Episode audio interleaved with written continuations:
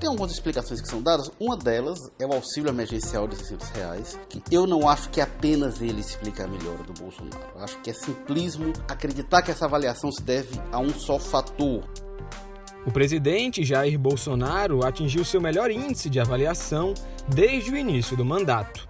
É o que mostra uma pesquisa realizada pelo Datafolha nos dias 11 e 12 de agosto. Os números revelam que 37% das pessoas ouvidas classificaram o governo como ótimo ou bom. Eu sou Diego Viana e esse é o Recorte.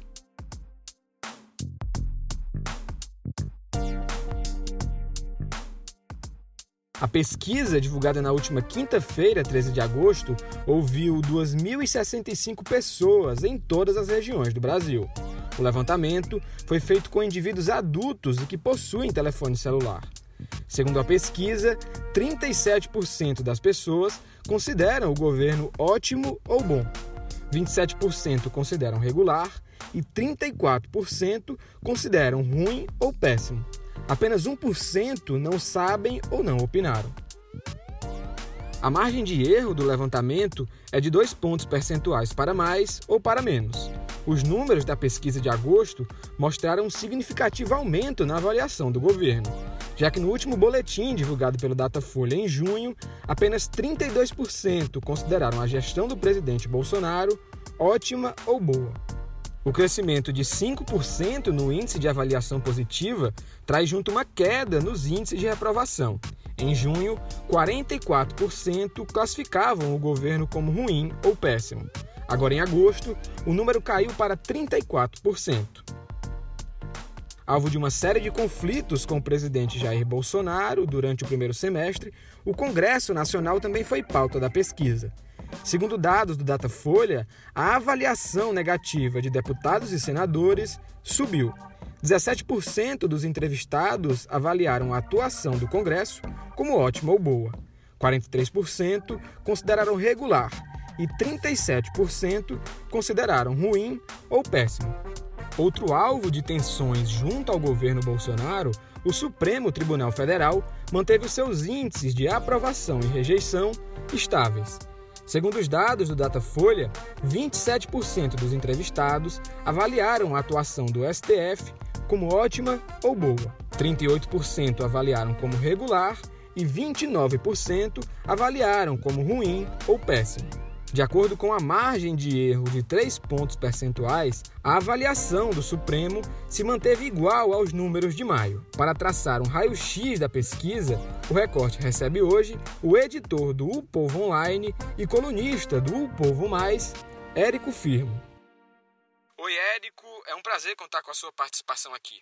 O tema hoje é a última pesquisa divulgada pelo Datafolha que revela as avaliações de governo, Congresso e STF.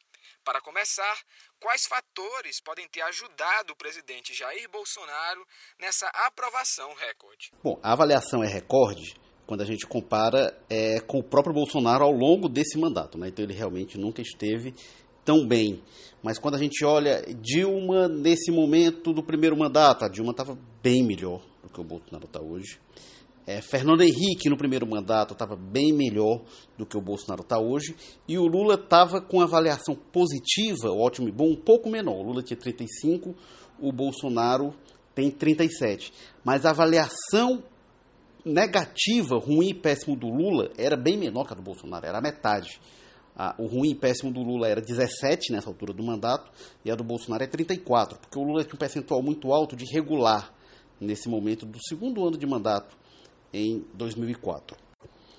Bom, e aí a, gente entender essa melhora da avaliação, o crescimento da avaliação positiva e principalmente a acentuada queda da avaliação negativa, tem algumas explicações que são dadas. Uma delas é o auxílio emergencial de 600 reais, que eu não acho que apenas ele explica a melhora do Bolsonaro. Eu acho que é simplismo acreditar que essa avaliação se deve a um só fator. Quando a gente olha o governo Lula, muita gente dizia, ah, é porque dava o Bolsa Família. Também era simplista dizer que era apenas um motivo.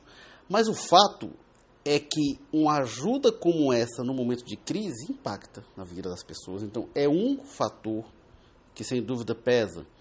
É, tem uma questão da disputa de narrativa do Bolsonaro é, em relação a governadores, prefeitos, que o Bolsonaro tem conseguido sensibilizar uma parcela da população. E aí, quando a gente vai 37% de ótimo e bom, a gente tem também 34% de ruim e péssimo. Um empate técnico, a gente tem uma polarização muito grande, opiniões divididas, mas efetivamente o presidente conseguiu que uma parcela considerável esteja do lado dele em relação a isso.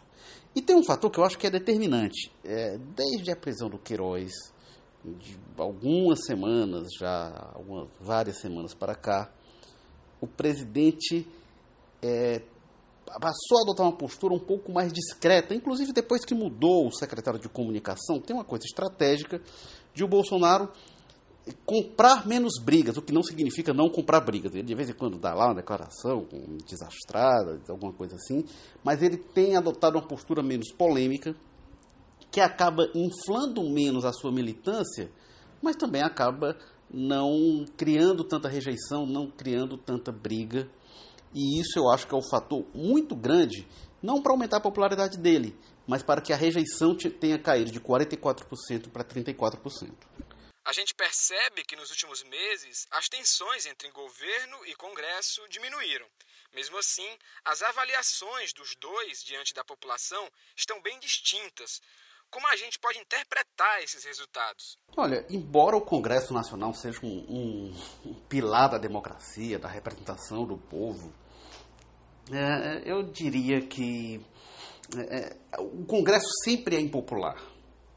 A população entende pouco o papel dos congressistas, acha que eles ganham muito, que não fazem nada, que tem muita corrupção. E o Congresso, vez por outra, dá fundamento para que se avalie dessa forma. Né? É, então, por mais que os deputados devam estar mais perto da população, seja aquela voz mais próxima, é, eles são mal vistos pelo conjunto da população.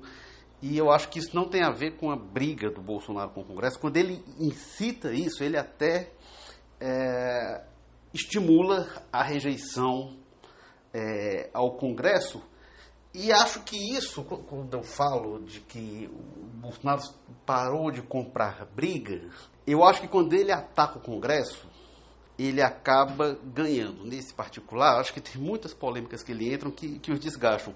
No Congresso, não. Acho que é, é, é popular no Brasil bater em deputado, bater em senador e bater no Congresso Nacional. Acho que não é um papel que a população entenda muito bem e aceite muito bem e aprove muito, o que é um problema. Isso é um problema. Isso é uma construção histórica do Congresso Nacional. A gente está, não é uma coisa de agora. Isso é, é de mandatos e mandatos. Isso é uma obra de algumas gerações de parlamentares e olha para é, mudar isso não é fácil. Outro dado interessante é o seu índice de rejeição, que diminuiu cerca de 10%. Até mesmo no Nordeste, onde o presidente não conseguiu obter vitória no pleito de 2018. Isso pode ser encarado como uma mudança de opinião em relação ao presidente aqui na região ou reflexos de mudanças pontuais na sua postura? Olha, a mudança no Nordeste tem um, um dos fatores determinantes. A questão do auxílio emergencial é, é uma chegada, uma presença é, do governo federal muito direta na vida da população e fazendo diferença efetiva. É, em relação à questão que eu comentei no Congresso, por exemplo, é, o valor de 600 reais foi definido no Congresso. Não era o que o governo queria, seria 200 reais.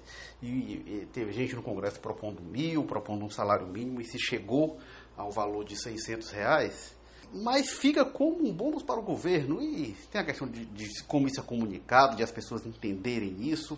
E no fim das contas, por mais que se diga, ah, não foi a oposição que pressionou, enfim, isso vai como bônus para o governo. E o Congresso acaba não se beneficiando tanto disso. É, mas o fato é que é, esse fator do auxílio direto tem um peso na região. É, eu acho que esse talvez seja um fator determinante. O quão é, permanente será isso? É difícil a gente analisar agora. Tem tido também alguns fatores. A chegada das águas do São Francisco ao Ceará é uma obra que, nossa, quanto tempo se escuta falar, né? Se a gente for falar em tempos modernos, desde o governo Itamar Franco, que se fala de fazer a obra, desde o governo Lula que se faz as obras, e aí está chegando ao Ceará, ainda não está nas torneiras, ainda não está nas casas das pessoas, mas está chegando, mas já, já, já é, é, chegou em Jati, chegou nos primeiros estados é, no Ceará. É, muitas visitas de Bolsonaro ao Nordeste é um fator que acaba tendo algum nível de mobilização, embora não acho que seja o fator mais é, importante. Tem uma questão que a gente for ver, ao longo da história política, o Nordeste tem uma, uma população muito pobre e acaba sendo é, mais vulnerável do ponto de vista social e demandar um apoio governamental muitas vezes maior e acaba sendo mais suscetível a esses apoios. Então, se a gente for ver, Collor foi o mais votado no Nordeste em 89, Fernando Henrique foi o mais votado no Nordeste em 94, foi o mais votado em 98. O Lula, quando se elege em 2002, já é o mais votado no Nordeste, aí em 2006, aí desde, desde então 2010, 2014, 2018, o PT vence no Nordeste. É, então a gente tem esse ciclo lulista, mas antes o, o Nordeste havia votado no PSDB, mais para trás havia votado no Colo. Tem sido muito comum o vencedor da eleição ser o mais votado no Nordeste. Isso passa porque é uma região muito populosa, o segundo maior colégio eleitoral entre as regiões, só perde para o Sudeste. É, mas tem, tem a ver com, muitas vezes, a gente tem a tradição, na reeleição dos presidentes que estavam reeleição até hoje, se reelegeram. Então, a máquina tem um peso, tem um peso em todas as regiões e tem um peso que, não sei se é maior no Nordeste, mas é um peso que é considerável e é considerável em regiões mais pobres, é, mais vulneráveis socialmente, acaba sendo um impacto maior. E esse peso não deixa de existir com o Bolsonaro. Né?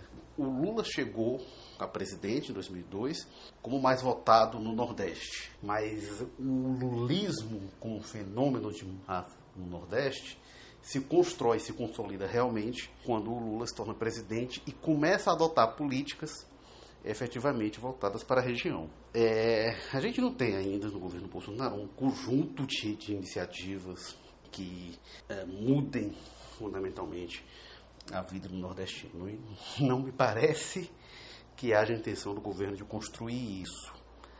Mas é, essas medidas pontuais, como auxílio emergencial, inauguração da transposição, obra que vem de muito tempo, ele tinha ali 94, 95, 96% pronto.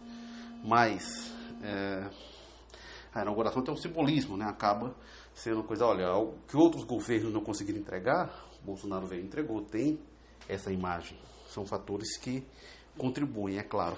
E tem outra coisa, o Bolsonaro ele tem um linguajar popular, uma forma de dialogar com o povo que, de um jeito diferente, mas é uma qualidade que o Lula também tinha, que o Lula também tem, né, de, da forma de dialogar com a população, de falar de forma simples, de forma clara, de ser visto como alguém sem muita frescura, né, que dos políticos tem essa imagem de, de pompa e o Lula não tem, e o Bolsonaro também não tem. Isso é, pode falar para um eleitorado de ambos. Outra coisa, o Lula tinha um eleitorado religioso. O Lula foi eleito, reeleito. É, o vice do Lula sempre foi é, alguém indicado pelo partido da Igreja Universal, Zé Alencar. Né? Ah, o, o, partido da Igreja Universal sempre apoiou Lula, apoiou Dilma, até ali a véspera do impeachment. É, esses grupos religiosos hoje estão com Bolsonaro. Então tem esse eleitorado é, do interior do Nordeste, um eleitorado tradicional, um eleitorado em muitas coisas conservador, um eleitorado religioso e que votou no Lula em várias eleições e que agora, é, não sei se na eleição passada não votou no Bolsonaro, mas agora começa a ter uma inclinação de aprovação ao governo Bolsonaro. A dica de hoje do Recorte é a série exclusiva do o Povo Mais, Sertão a Ferro e Fogo. A produção é uma grande reportagem sobre os caminhos traçados no território cearense. O recorte de hoje fica por aqui e até a próxima.